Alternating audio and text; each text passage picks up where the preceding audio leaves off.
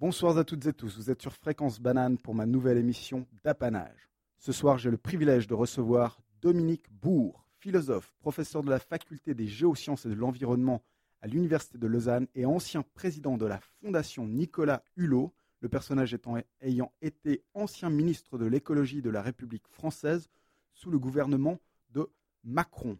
Je tiens encore à vous remercier euh, d'être venu euh, participer à mon émission ce soir. Avec plaisir.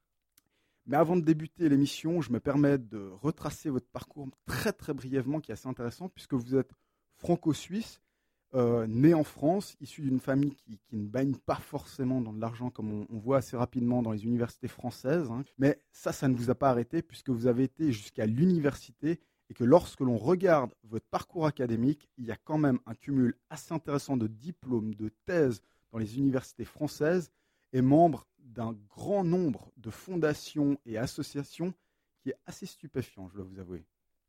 Mais du coup, je voulais justement revenir un petit peu sur vous et tout simplement votre parcours. Qu'est-ce qui, qu'est-ce qui vous a aussi lancé aussi loin dans l'académique et après dans le politique?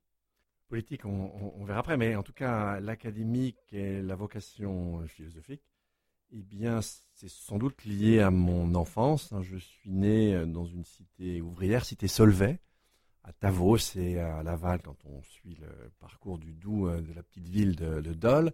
C'est une cité qui a commencé à être construire dans les années 20. Moi, j'ai né au début euh, des années 50. Et en fait, c'est une forme de caricature totale.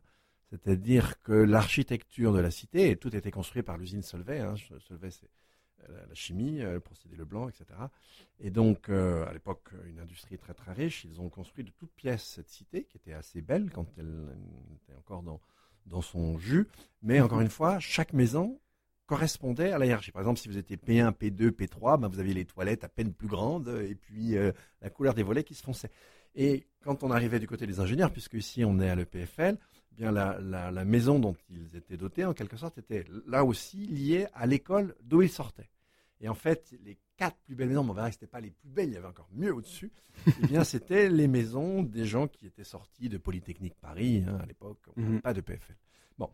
Et euh, la maison du patron, alors ça, c'est extraordinaire, parce que la maison du patron, je veux dire ça en grec, elle était akéropoïété, c'est-à-dire elle n'était pas faite de main d'homme. Solvay ne l'avait pas faite, c'était carrément, si vous voulez, un manoir qui était là dans la région, et c'était très symbolique. Hein, que le patron habite dans une maison qui n'avait pas été faite par Solvay. C'était Dieu, c'était le représentant de Dieu sur terre.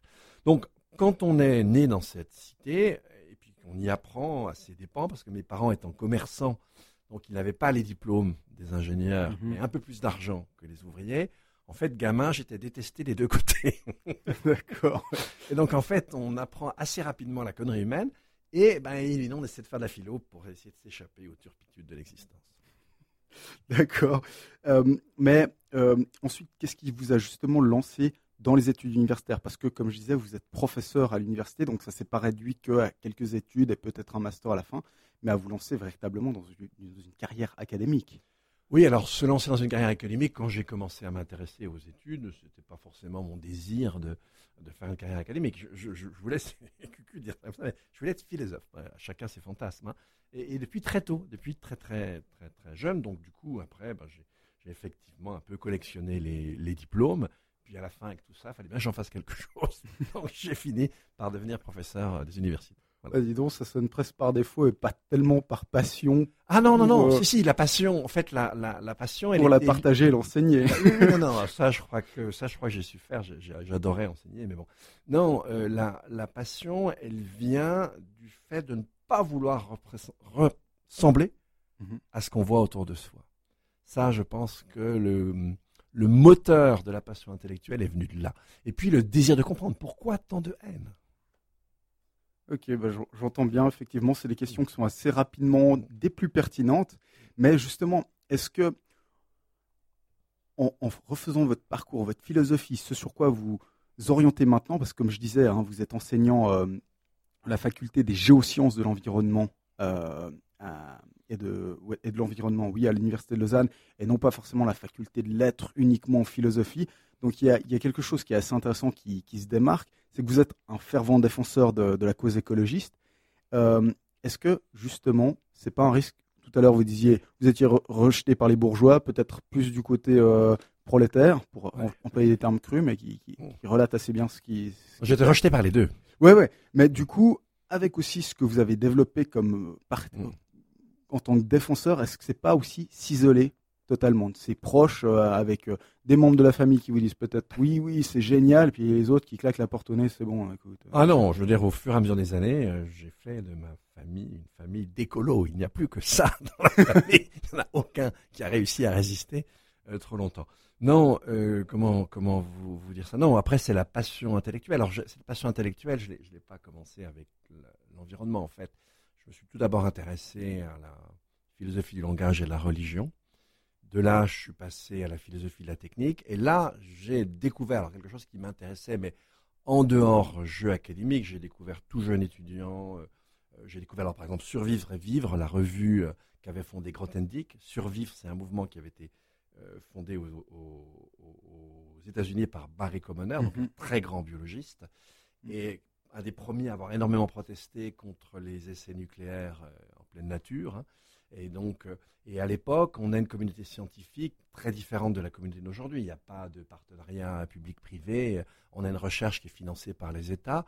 Et par exemple, quelqu'un comme Grothendieck, le jour où il s'aperçoit que c'est un métal hein, donc l'équivalent du, Nobel pour les maths, eh bien, lorsqu'il s'aperçoit que ses travaux sont utilisés pour les armements, il, arrête de dispenser publiquement son enseignement mathématique. Il est professeur au Collège de France, et là, il commence à faire des cours d'écologie. Évidemment, il va se faire virer. Mais voilà, ça, c'était mon. C'est un personnage complètement génial. Et donc, euh, voilà, c'est au travers de gens comme ça, euh, lui, Jean Dors, par exemple, un autre personnage, plus sage sur un plan politique, mais qui a écrit un livre en 63 avant que nature meure. C'est un des grands livres de la, des débuts, si vous voulez, de la, de la reprise de la saga écologique après la Deuxième Guerre mondiale. Ce livre-là, Survivre et vivre, j'ai une espèce de passion pour ces questions écologiques. Mhm. Et puis j'y suis revenu par la philosophie de la technique. Et là, je me suis intéressé de façon très très proche aux questions environnementales en assurant une sorte de suivi scientifique. C'est-à-dire qu'on ne peut pas philosophiquement travailler sur ces questions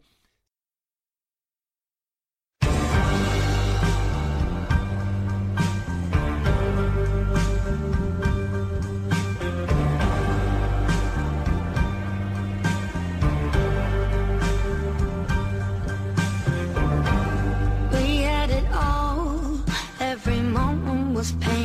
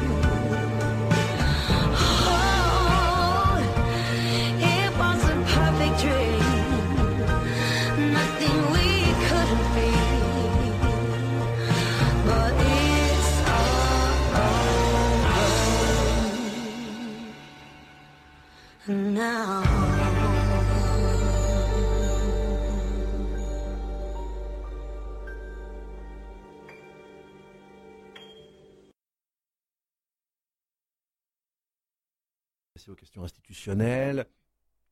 je suis un de ceux qui a essayé de construire ce qu'on appelle une démocratie écologique, c'est-à-dire comment on peut écologiser la, la démocratie. Je me suis intéressé à d'autres aspects institutionnels, aux aspects constitutionnels, etc. J'ai travaillé avec des constitutionnalistes, des juristes. Et puis petit à petit, j'en suis venu aujourd'hui à des questions même plus métaphysiques, en fait, mhm. en réfléchissant sur le dépassement du dualisme aujourd'hui. Ok, ouais, ouais.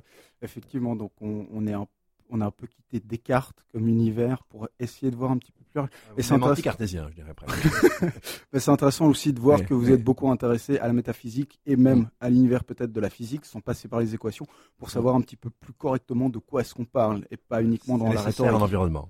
Je crois que c'est effectivement déterminant. Euh, ensuite, donc, pour venir un petit peu à, quand même à votre carrière euh, de, professeur euh, universitaire, une question qui, qui vient rapidement c'est est-ce que le professeur que vous êtes n'a pas abandonné son caractère de scientifique, de recherche, mais est devenu un partisan d'une cause, avec donc une, appréhension euh, du thème de manière très partielle et partiale, relativement à l'écologie et ce genre de choses? On n'est plus dans la réflexion pure et dure, comme ça, avec une appréhension et d'essayer de comprendre, mais où tout d'un coup, on fait de la promotion d'un parti pris.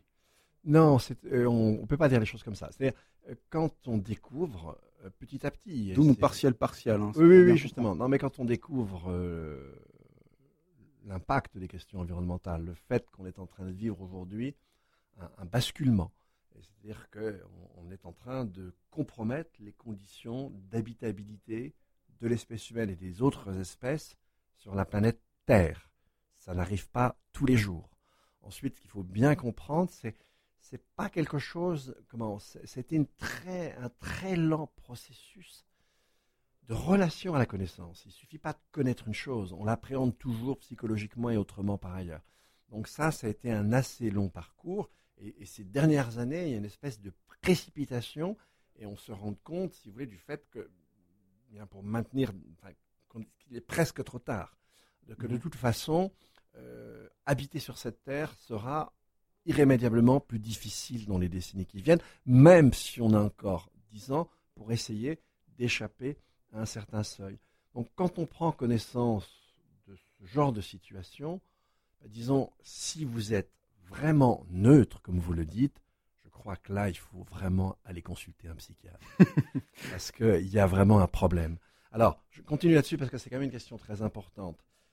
Une fois que vous avez compris euh, le, si vous voulez, la, hauteur de l'enjeu, ben, le, militantisme, c'est autre chose. C'est-à-dire, cette hauteur de l'enjeu, c'est une motivation intellectuelle pour le comprendre d'une façon philosophique profonde.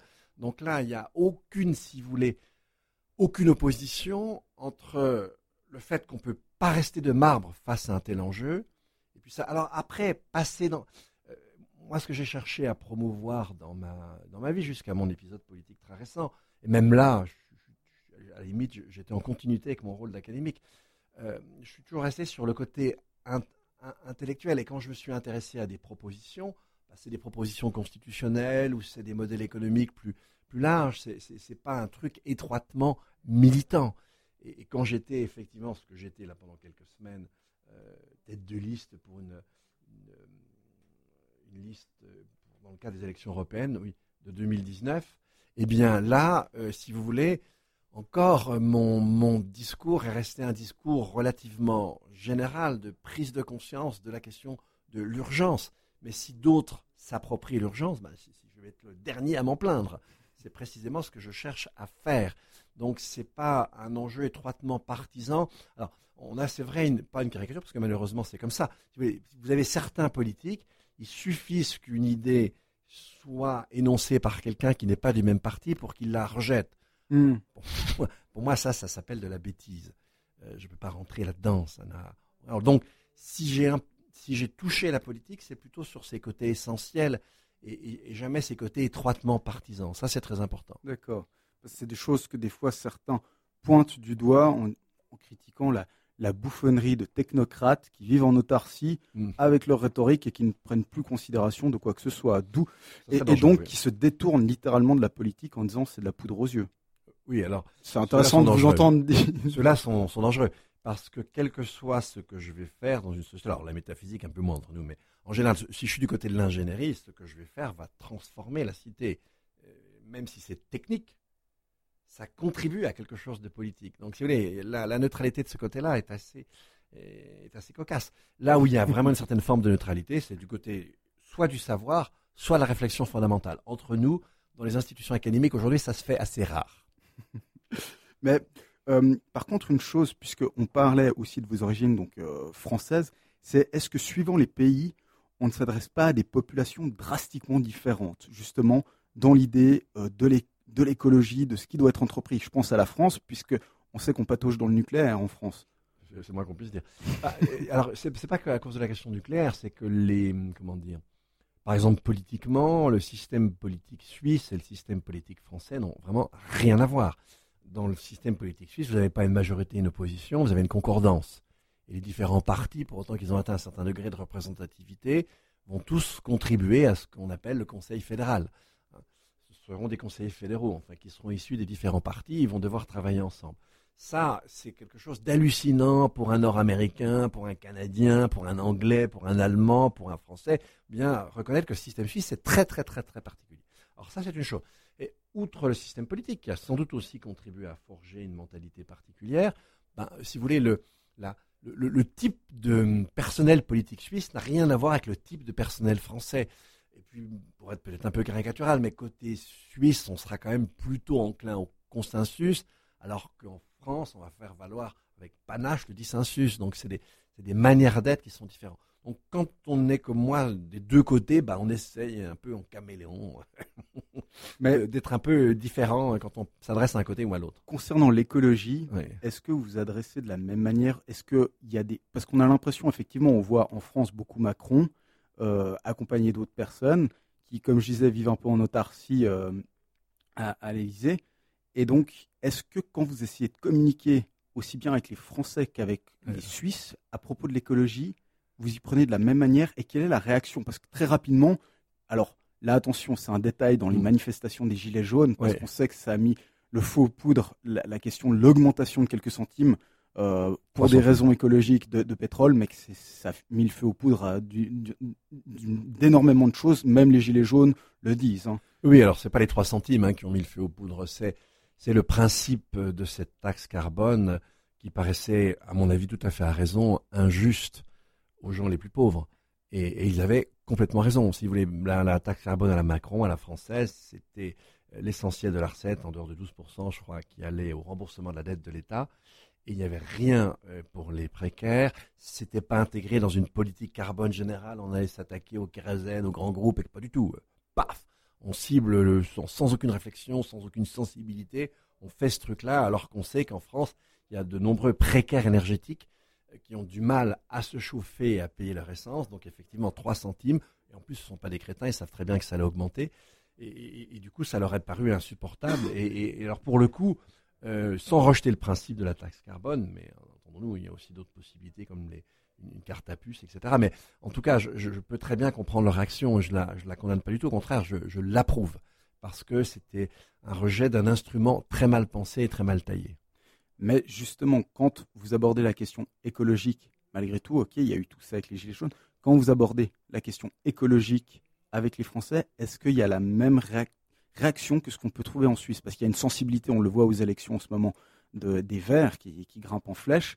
Est-ce qu'en France, quand on s'adresse à la population, effectivement, la question écologique, est-ce qu'ils sont réceptifs ou bien c'est un peu abstrait quoi? Ah Non, non, non, non, non, non, non, non. Là, on a une espèce de basculement international et on a une poussée des Verts euh, euh, en tout cas des partis écologistes, euh, à peu près partout en Europe, et je dirais même à la limite dans le monde occidental, c'est vraiment la polarité, l'opposition entre considération sérieuse des questions écologiques et puis volonté d'être dans le même stream avec en général un, côté populiste et un, déni euh, des droits humains fondamentaux, c'est là qu'est la, grande opposition. C'est entre Bolsonaro, les Amérindiens, entre Alexandria Otavio Cortez euh, dans ce qu'il y a de mieux du côté des démocrates contre le fou de Trump.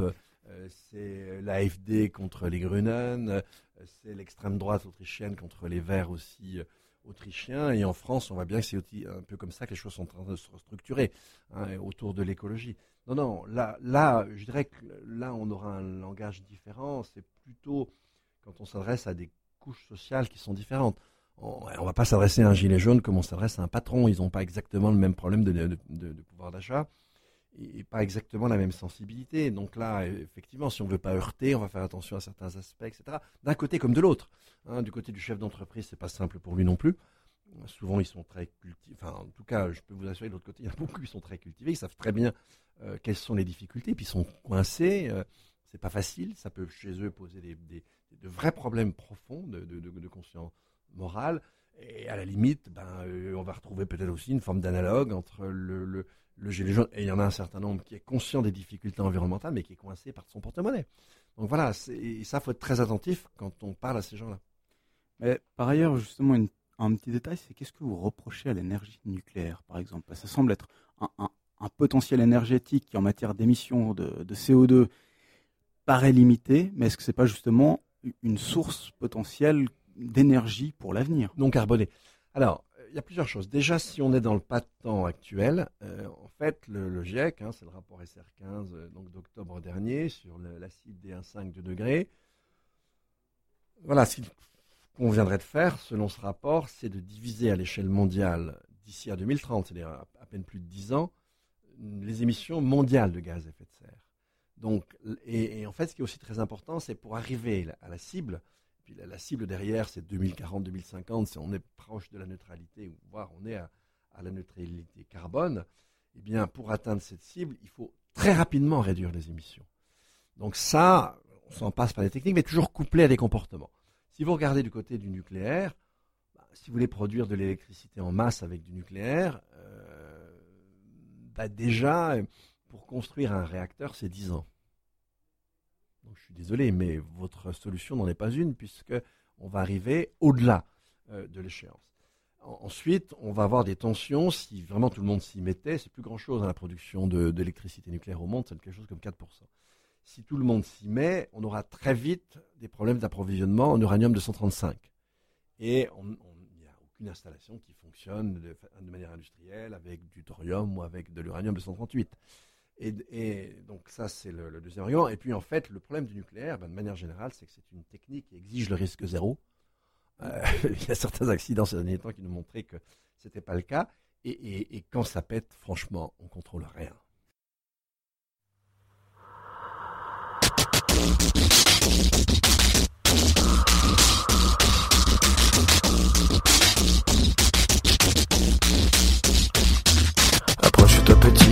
Écoute-moi gamin, je vais te raconter l'histoire de l'être humain. Au début y avait rien, au début c'était bien. La nature avançait, y avait pas de chemin. Puis l'homme a débarqué avec ses gros souliers, des coups de pied dans la gueule pour se faire respecter. Des routes à sens unique qu'il s'est mis à tracer. Les flèches dans la plaine se sont multipliées et tous les éléments se sont vus maîtrisés. En deux temps, trois mouvements, l'histoire était pliée. C'est pas demain la veille qu'on fera marche arrière. On a même commencé à polluer les déserts. Faut que tu respires. Et ça c'est rien de le dire. Tu vas pas mourir de rire. Et c'est pas rien de le dire. D'ici quelques années, on aura bouffé la feuille. Et tes petits enfants, ils n'auront plus qu'un œil. En plein milieu du front, ils te demanderont pourquoi toi t'en as deux, tu passeras pour un con. Ils te diront comment t'as pu laisser faire ça. T'auras beau te défendre, leur expliquer tout bas. C'est pas ma faute à moi, c'est la faute aux anciens. Mais y aura plus personne pour te laver les mains. Tu leur raconteras l'époque où tu pouvais manger des fruits dans l'herbe, allonger dans les prés. Y avait des animaux partout dans la forêt. Au début du printemps, les oiseaux revenaient. Il faut que tu respires. Et ça c'est rien de le dire. Tu vas pas mourir de rire. Et c'est pas rien de le dire. Il faut que tu respires. C'est demain que tout empire. vas pas mourir de rire. Et c'est pas rien de le dire. Le pire dans cette histoire, c'est qu'on est des esclaves, quelque part assassins ici, bien incapables de regarder les arbres sans se sentir coupables, à moitié défroqués, 100% misérables. Alors voilà petite histoire de l'être humain, c'est pas joli joli et je connais pas la fin. T'es pas né dans un chou, mais plutôt dans un trou, qu'on remplit tous les jours comme il faut sa purin. Il faut que tu respires. Et ça c'est rien de le dire. Tu vas pas mourir de rire. Et c'est pas rien de le dire. Il faut que tu respires. C'est demain que tout empire. Tu vas pas mourir de rire. Ça c'est rien de le dire. Il faut que tu respires. Il faut que tu respires. Il faut que tu respires. Il faut que tu respires.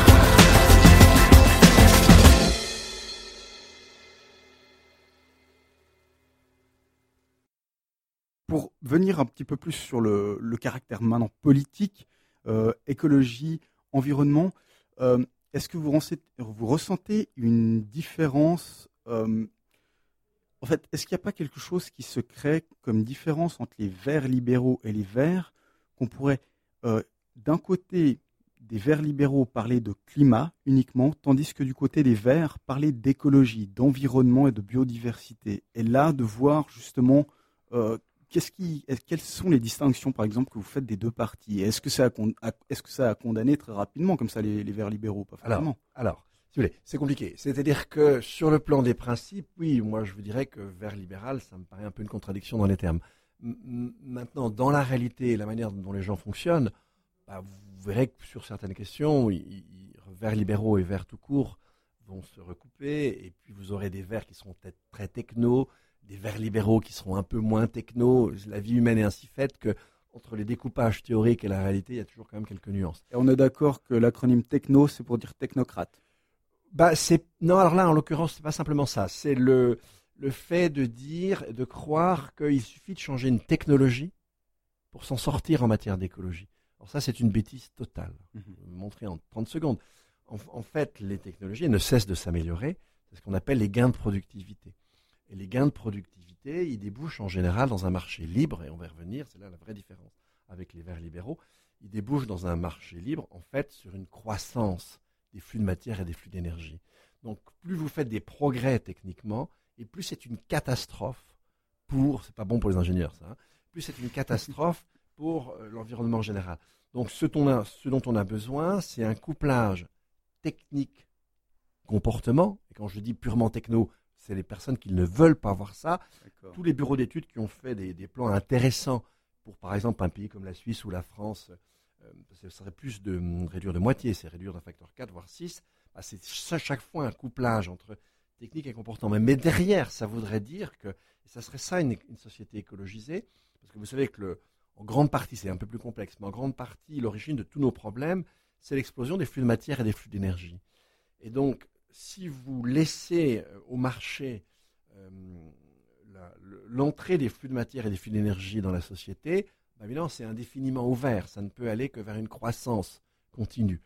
Et donc, pour qu'on s'en sort en termes d'écologie, il faudrait qu'on puisse contrôler ce qui rentre à l'entrée en- dans le système économique en termes de flux de matière et en termes de flux d'énergie. Et là, évidemment, c'est complètement contradictoire avec une vision purement libérale économique du terme. Et en fait, on ne pourra jamais euh, aller un peu loin sur ces questions si on ne fait pas ça. Et donc, le libéralisme comme modèle n'est pas compatible avec l'idée d'écologie. Non. Une- Alors, entendons-nous bien, le libéralisme économique, faites très très très attention. Il y a la- les autres aspects du libéralisme. Parce que N'oubliez pas que le libéralisme, c'est les droits fondamentaux. Fait. Donc, euh, tous les aspects, liberté de penser, liberté d'association, euh, reconnaissance de la vulnérabilité d'autrui, etc., euh, tout ça, euh, c'est l'héritage libéral. Et cet héritage-là, il faut le garder. Là où on ne garde pas l'héritage libéral, c'est que d'un point de vue libéral, il revient à la responsabilité de chacun, c'est plus compliqué, mais enfin en tout cas ça c'est le côté idéologique, hein, de décider de ses modes de vie. Et en fait, nos modes de vie n'ont pas de sens en dehors des flux de matière et des flux d'énergie qui les supportent. Mhm. Donc, dans une, un cadre de pensée libéral, euh, on ne peut pas vous restreindre sur vos modes de vie. Or, en fait, ce qui détruit l'habitabilité pour les hommes et pour les autres espèces de la planète Terre, c'est justement le fait que les flux de matière et les flux d'énergie ne soient pas contrôlés et qu'ils détruisent le système.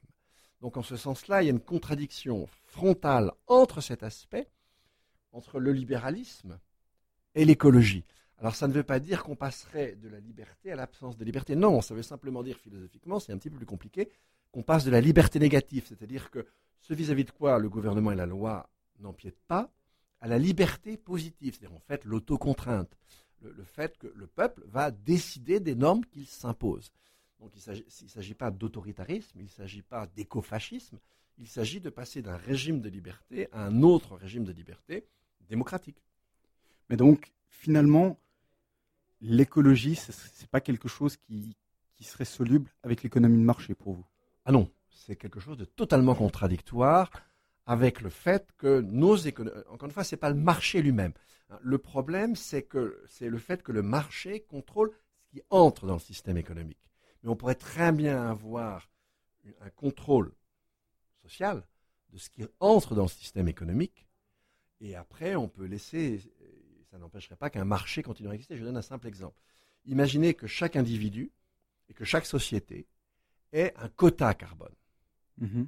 on le fait pour les entreprises, mais qu'on le fasse aussi pour les individus. Vous auriez une carte à puce dans votre poche, et chaque fois que vous achèteriez un combustible, du carburant, on vous défalquerait un équivalent CO2, et de même, quand vous achetez des bananes venant en avion euh, du Brésil, euh, cultivées par un copain de Bolsonaro, on vous défalque aussi la quantité carbone équivalente.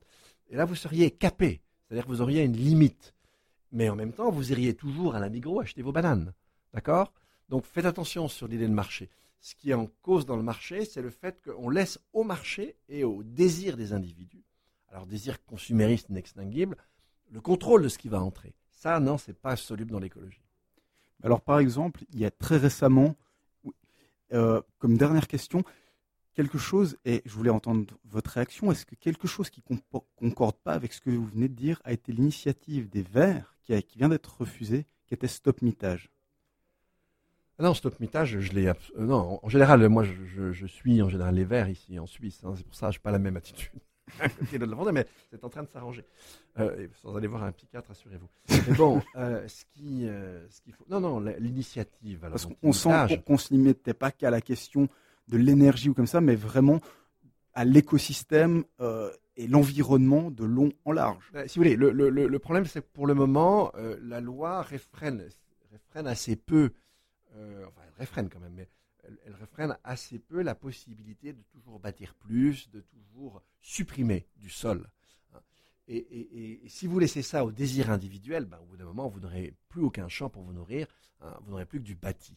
Donc, en, fait, il faut trouver un bon équilibre entre nos désirs individuels, parce que si je vais dans cette logique-là, ben, c'est d'autres désirs individuels que je vais complètement écraser. Et je vais d'ailleurs crever de faim, donc c'est pas tellement intéressant. Et donc, pour que nos désirs individuels puissent trouver la, bonne formule et puisse s'épanouir, il faut une certaine forme de contrôle collectif. Et donc là, le contrôle collectif était insuffisant. Et, donc, on laissait trop manger du sol. Et d'ailleurs, en fait, euh, l'initiative n'est pas passée. C'est assez étonnant que cette initiative ne soit pas passée, parce que ça veut dire que les gens ne sont pas conscients qu'ils sont des animaux et qu'ils ont besoin de sol pour se nourrir. Ça, c'est assez étonnant. Le Suisse moyen, euh, imagine qu'il est déjà dans euh, Star Wars, hein, vous vous en souvenez, il y a des villes avec plein d'énergie, on ne sait jamais d'où elle vient. Le Suisse moyen, il pense que sa nourriture, c'est à peu près comme l'énergie chez Star Wars. Hein, elle est abondante, mais personne ne la produit. L'illustration est assez intéressante. mais voilà. Et par contre, encore une chose, c'est qu'on voyait déjà en 85, 85, mmh. mmh. des écologistes qui disaient attention, bientôt ce sera foutu. Et qu'aujourd'hui, alors que l'ONU l'a dit il y a peu mmh. aussi, ce sera prochainement l'horreur d'ici 10-15 ans. eh ben, il y en a aujourd'hui qui répondent, sans forcément être climato-sceptiques, qui répondent oui, oui, on a vu ce qui se passait il y a 25 ans, euh, voire 30. Euh, c'est pas vrai, donc il faut lever le pied avec toute cette rhétorique. Non, sauf que c'est totalement faux. Personne n'a dit ça dans les années 70. Dans les années 70, vous avez eu un document qui est très intéressant, qui est le rapport Meadows, Mhm. hein, qui a modélisé notre devenir avec six paramètres. Et dans leur modélisation, oui, effectivement, attention, il l'a publié en 72. 50 ans. D'accord? 50 ans. Et ils disent, entre 2020 et 2040, bah, évidemment, les courbes vont s'infléchir, elles vont toutes redescendre. Sauf évidemment la courbe des ressources qui, elle, va plonger, mais qui Mm. descendait évidemment depuis le début. Bon. Et, là, ben, apparemment, ils ont eu raison. Parce que même, alors, ils ont raison même. D'un côté, euh, il y a Tesla très récemment qui a fait une alerte au gouvernement américain disant on va vraiment manquer de matériaux euh, pour nos batteries euh, des voitures, les batteries pour les voitures électriques. Et puis, ben, c'est ce que je vous disais tout à l'heure, euh, le rapport du GIEC dit on n'a pas de temps de 10 ans. Récemment, l'IPBES, hein, c'est-à-dire la plateforme intergouvernementale scientifique et politique sur la biodiversité et les services écosystémiques, nous a redit à quel point, et ça c'est une conscience beaucoup plus récente, à, à- à quel point le vivant était déjà dans une dynamique d'effondrement. Donc en fait, nous sommes dans cette dynamique. Simplement, nous aurions 10 ans pour, et j'ai plus le temps maintenant de l'expliquer, mais nous aurions 10 ans pour éviter un palier. Es- Espérons qu'on va y arriver, mais c'est- le, le challenge est énorme parce que Mhm. c'est à l'échelle internationale qu'il faut s'entendre. On, on verra bien. Mais on a une jeunesse qui se mobilise pour ça. Mais bon, voilà. Euh, là, on a encore 10 ans pour empêcher un degré de dégradation qui ira crescendo et qui sera, Qui irré- irréversible. de toute façon, on est dans l'irréversibilité, mais qui sera absolument très difficilement supportable. Et par exemple, euh, effectivement, si, si, euh, bah, si on atteignait euh, 3,7 comme augmentation moyenne de la température, on est sur une trajectoire comme ça, eh bien, les régions qui sont des régions aujourd'hui euh, très chaudes et humides, en devenant plus chaudes, ça, ça finirait par euh, saturer les capacités de régulation thermique du corps humain, et pendant plusieurs mois de l'année, donc euh, définitivement, ces régions seraient inhabitables. Vous auriez 40, des pointes à 55 dans l'est de la France, Mm. toujours avec la même augmentation moyenne, alors que je vous rappelle que la photosynthèse des plantes s'arrête entre 40 et 45. Donc là, on arrive dans des cauchemars. On a encore la possibilité d'éviter le cauchemar, mais à condition d'aller vite. Et alors, s'il vous plaît, qu'on me raconte pas une connerie, euh, on va dire que euh, on avait déjà ça à 25 ans, mais c'est faux, c'est n'importe quoi. Que ces gens se cultivent avant de dire des conneries et qu'ils aillent relire le rapport Meadows. C'est pas du tout ce que dit Meadows. En revanche, ce qu'ils ont dit il y a 50 ans, malheureusement, est en train de se produire. D'accord. Et pour terminer, une recommandation que vous voudriez faire partager? Bah, la meilleure recommandation que je puisse faire partager, c'est en environnement, il faut se cultiver et réfléchir. C'est le message que j'ai à faire passer. Et merci pour cette émission. Voilà, merci. C'était le professeur Dominique Bourg à l'Université de Lausanne qui est dans la faculté des géosciences et de l'environnement. Merci beaucoup. Bon, ça allait?